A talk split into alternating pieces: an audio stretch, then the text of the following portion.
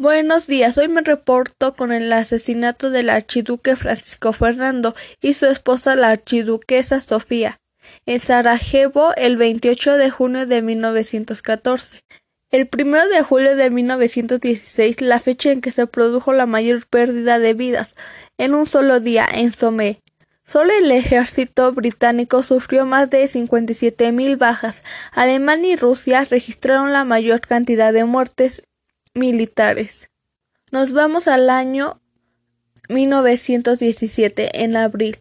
Se produjo un cambio decisivo de las hostilidades cuando la política de guerra submarina de Alemania sacó a Estados Unidos y lo llevó al centro del conflicto.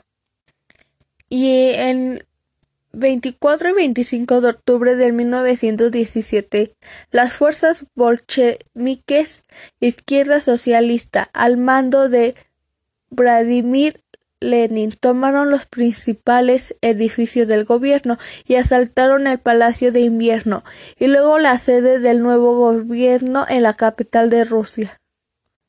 El 9 de noviembre de 1918, en medio del desconteo generalizado tras haber sido abandonado por los comandantes del ejército alemán, la Primera Guerra Mundial ya acabó, el, ayer 11 de noviembre de 1918, cuando Alemania aceptó las condiciones del armisticio.